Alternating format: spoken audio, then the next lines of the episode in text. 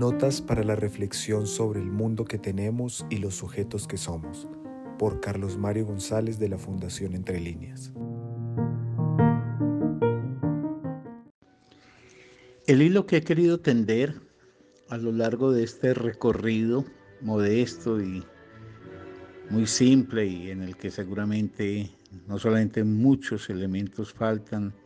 sino muchas problemáticas quedan eludidas. El hilo, digo, es el de tratar de plantearme por qué en el recorrido histórico que desde hace 25 siglos ha constituido en la cultura occidental su gran riqueza de reflexión, su gran poder de conocimiento. ¿Por qué? La característica,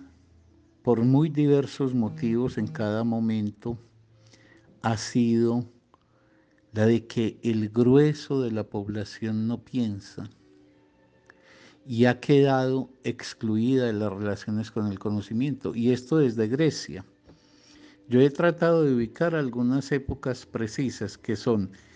la antigüedad grecolatina, para extender pues de Grecia hasta Roma, porque esos son mil años también de profunda importancia por lo que significó en el desarrollo del conocimiento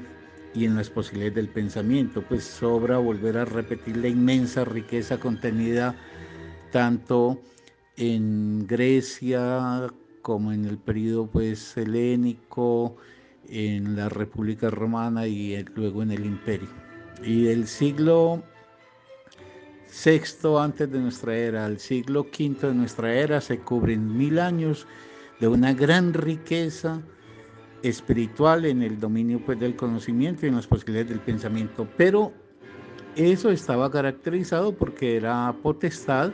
de unos sectores específicos, en particular de los libres, y estaban excluidos, como hemos dicho, muchos sectores, los esclavos, las mujeres, eh, los extranjeros, bueno, en Roma los extranjeros sí tenían posibilidad de acceder, por ejemplo, a la ciudadanía, pero en general los grandes logros eran logros de sectores muy, muy específicos de los cuales estaban excluidos la mayoría. Después, entre el siglo V y el siglo XV, viene la gran hegemonía del cristianismo, que ese sí cierra en general las puertas al razonamiento y al pensamiento racional y se configura más bien una cultura teocéntrica, es decir, donde el gran tema es la divinidad, etcétera, etcétera. Pero luego viene el renacimiento, entonces yo quisiera seguir empatando con el renacimiento, que es el albor de la, de la modernidad, luego con la ilustración para desembocar en lo que conocemos como la modernidad tardía, que es nuestra época. Pero reitero, el eje que a mí me preocupa y el que yo quisiera seguir desarrollando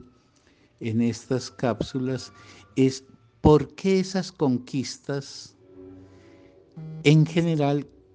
no incorporan al grueso de la población. Porque eso es lo que nos permitirá entonces aterrizar en nuestra época, que es lo que finalmente nos interesa, y no solamente en nuestra época, sino aterrizar en nosotros mismos, en cada cual, y, plantearnos por qué la renuncia al pensamiento, por qué la distancia con el conocimiento. Porque un tiempo como el de nosotros, donde supuestamente se tiene tanta posibilidad de acceder al conocimiento y por ende desplegar las, las condiciones para el pensamiento, porque eso no acontece con el grueso de la gente. Incluso porque quienes creen que porque tienen una posición simplemente contestataria o se mantienen al tanto del último dato informativo que les llegue a través de Internet, porque esos están más capturados que ninguno en la ley general del no pensar. Entonces, lo que quiero es seguir examinando, por ejemplo, eh, qué pasa con el renacimiento, esa gran explosión de luz, de vitalidad, de belleza, de conocimiento que desata el Renacimiento, luego empatar con el periodo de la Ilustración, Mostrar luego cómo en esa modernidad a posteriori se desarrollan tres grandes elementos de cuestionamiento al mundo en que estamos. Ese es el camino que quiero seguir.